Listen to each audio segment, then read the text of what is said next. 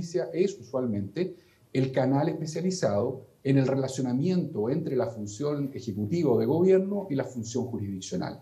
Son funciones constitucionales que, por un lado, recuerden ustedes, hay separación, pero hay, hay también colaboración, tiene que haber una, una interacción, una cooperación, eh, y el Ministerio de Justicia en todos los países donde existe es el eslabón natural especializado de trabajo con el Poder Judicial.